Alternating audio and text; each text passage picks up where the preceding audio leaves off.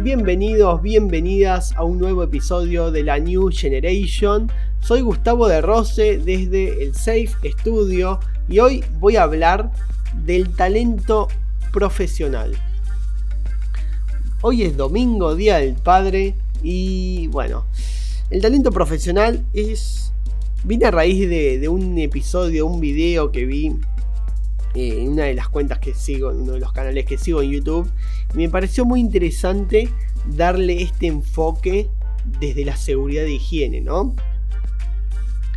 Y, lo primero que tenemos que pensar es, ¿a qué le llamamos talento? ¿Qué es el talento para nosotros? ¿Quién es alguien talentoso?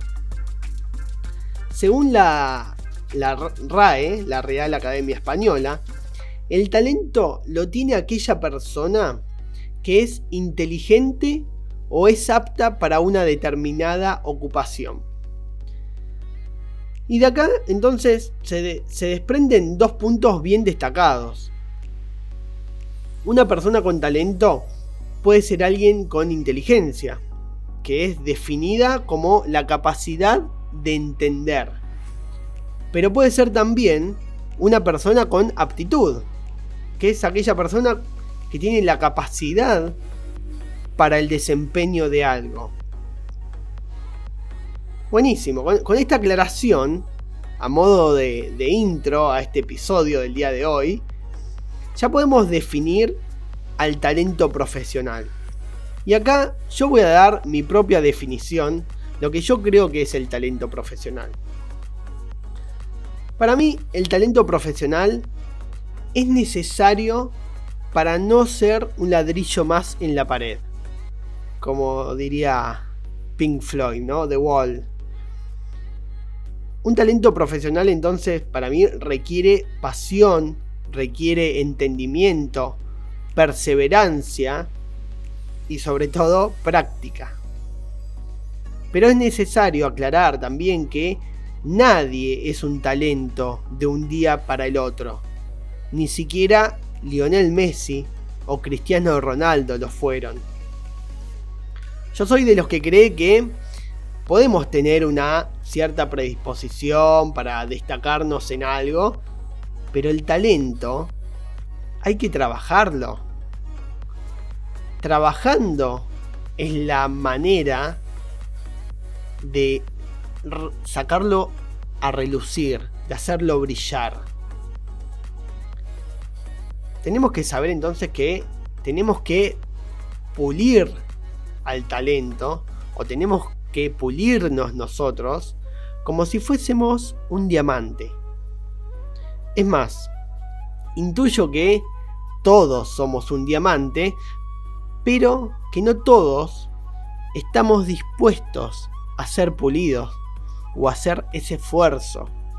Porque a veces el talento, muchas veces mejor dicho, requiere de un esfuerzo extra. Bueno, bárbaro todo esto, me encanta lo que decís, pero... Uf, ¿qué tiene que ver esto con la higiene y seguridad laboral? Bueno, a ver, hay, hay una generación que nos antecede en nuestra profesión y fueron quienes en, realidad fueron los pioneros de todo esto, ¿no? Hablo de esas personas que impulsaron la reglamentación de las leyes de higiene y seguridad en toda Latinoamérica. Algunos ya no se encuentran entre nosotros como el licenciado Cutuli, acá el padre de la seguridad de higiene en Argentina, pero son personas o fueron personas que han dejado un legado enorme en las generaciones venideras. ¿Y quiénes son esas generaciones? Somos nosotros. Son nuestros hijos, son los hijos de nuestros hijos, o serán. Ese legado tiene que ver con la normativa de seguridad y salud en el trabajo. Para Perú, por ejemplo, esa es la ley 29.783. En Chile es la ley 16.744. la ley novena y la 1562 en Colombia y la 19.587 en Argentina, solo por nombrar algunas de la región, ¿no? Pero pensemos esto. En su gran mayoría, quienes impulsaron la legislación en cada uno de los países tuvieron un gran trabajo por delante. Primero, debieron llegar a la idea de legislar sobre la salud y seguridad ocupacional, ¿no? Tuvieron que ver las condiciones en las que la gente trabajaba y que se les prendiera la lamparita. Decir, che, esto me parece que acá esto así no va. O esto hay que mejorarlo. Algo que a nosotros hoy nos parece muy obvio, pero hace 50 años atrás, en Latinoamérica, quizás no lo era tan así.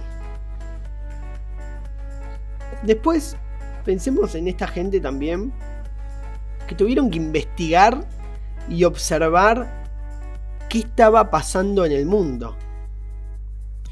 De seguro que la OIT, la Organización Internacional del Trabajo, creada en el famoso Tratado de Versalles allá por 1919, después de la Segunda Guerra Mundial, seguro que ellos ya estaban empezando a influenciar desde su lugar. Pero recuerden que en aquellos tiempos no había WhatsApp, no había Facebook, no, no había Google, no había Twitter.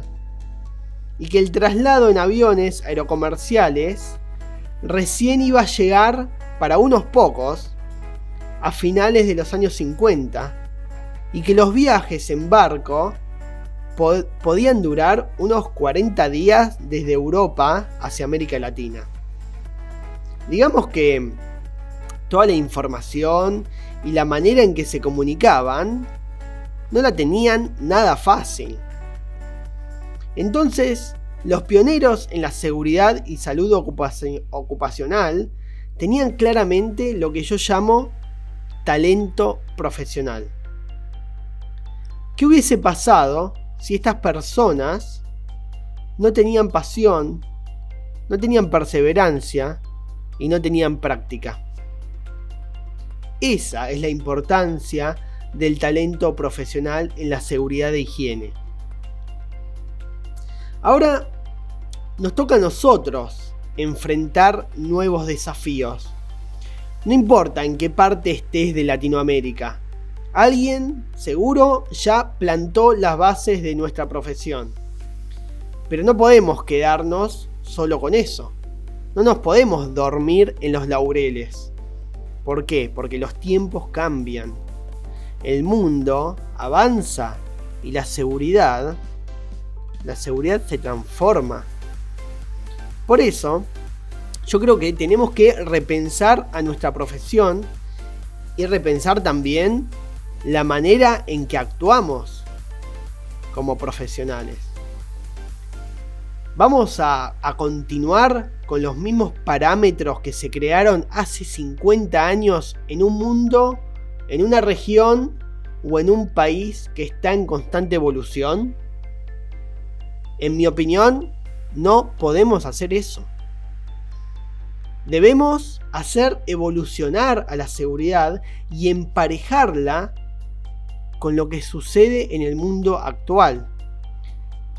Y mejorarla. Siempre mejorarla. Y para eso, primero, debemos ser nosotros los que demos el salto. ¿Y cómo damos ese salto? ¿Cómo lo hacemos?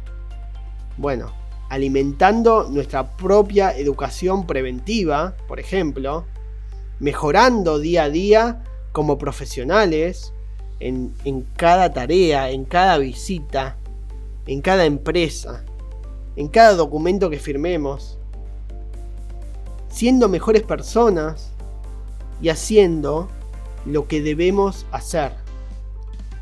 Eso solo se puede lograr con talento profesional. Para mí es así. Y para conseguirlo, te recomiendo no ser otro ladrillo más en la pared. Hasta acá la columna del día de hoy.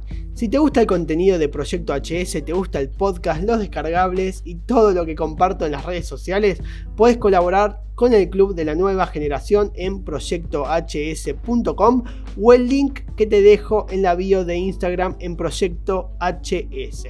Nos vemos en el siguiente episodio y no te olvides que lo nuestro siempre siempre es la prevención.